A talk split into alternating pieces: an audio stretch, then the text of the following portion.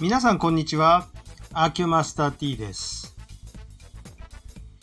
えっ、と、皆さんご承知の通り本日なかなかの雨でして、えーこれ、公開する頃にはもう通り過ぎた後かな。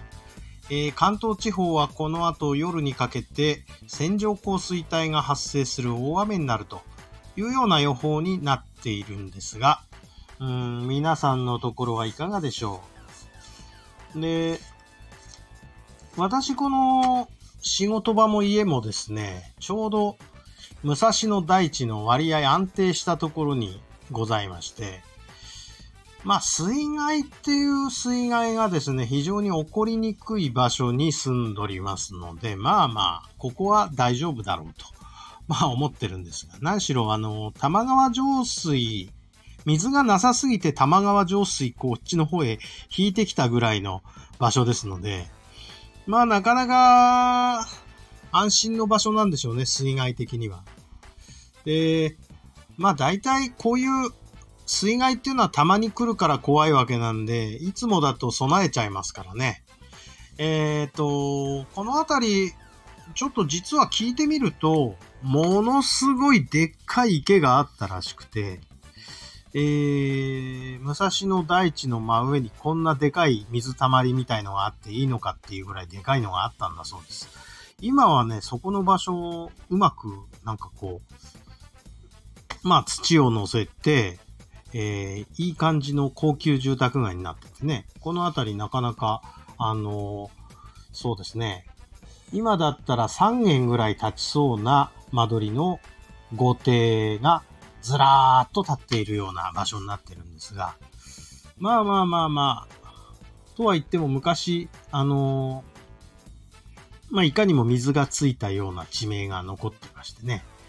えー、西の久保地だから西久保と、久保の地はちょっと違いますけどね。え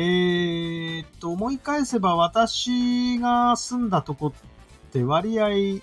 水害の起こりやすい、育ったとこですよ。これまあ、あの、急に富山の話になりますけど、富山もあんまりいい土地柄じゃなかったみたいで、んと、暴れ川に挟まれているのが富山市でして、何しろ富山城のお堀の代わりに川が流れてたっていう場所です。えー、神通川っていう川なんですけど、この川はまあ、あ前に話したことあるかな。えー岐阜の上岡の方を流れてきて、痛々病の元になった、ちょっと公害病もあった川なんですけれども、この川が、えー、今はかなりまっすぐに直されてるんですけど、その昔この川が